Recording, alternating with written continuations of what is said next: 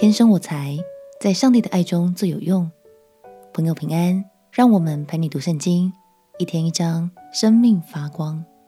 今天来读以西结书第十五章。在这一章，上帝要用葡萄树来作为比喻，让我们看见他对以色列的恩典与拣选，同时也写明了以色列骄傲与悖逆，使自己原有的祝福都化成了灰烬。让我们起来读以西结书第十五章。以西结书第十五章，耶和华的话临到我说：“人子啊，葡萄树比别样树有什么强处？葡萄枝比种树枝有什么好处？其上可以取木料做什么功用？可以取来做钉子挂什么器皿吗？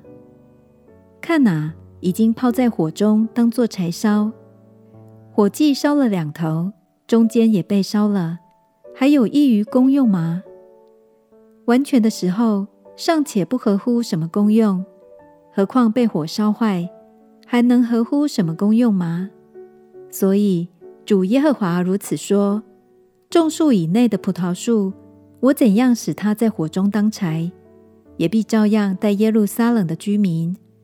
我必向他们变脸，他们虽从火中出来。火却要烧灭他们。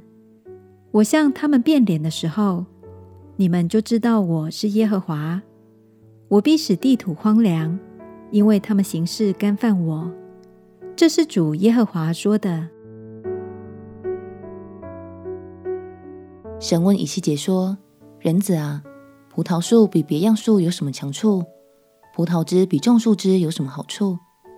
原来葡萄树的树干和树枝。”本身并没有太高的价值，而以色列就像这棵葡萄树，他们之所以被视为珍贵的、特别的，单单是因为神的拣选和神的爱。